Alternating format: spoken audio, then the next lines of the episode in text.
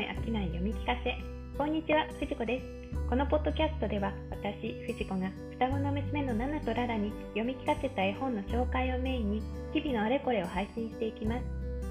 今日が第1回目のエピソードですのではじめに簡単な自己紹介をさせてください。私藤子は30代3歳の双子の娘ナナ・ララを育てながら働いています。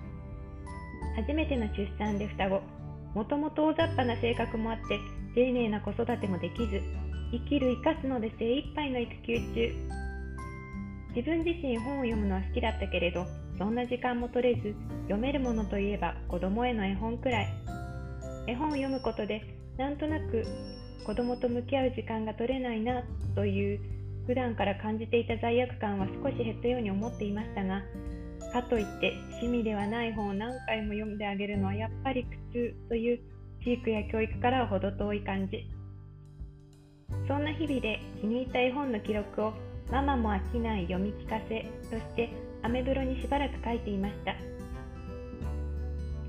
育休明け仕事復帰して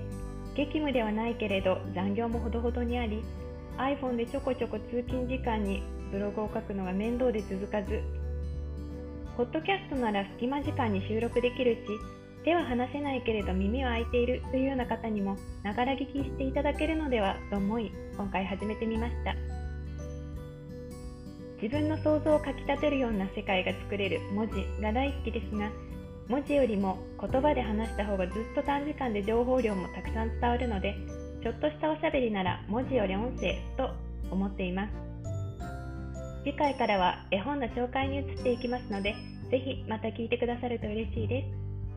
す。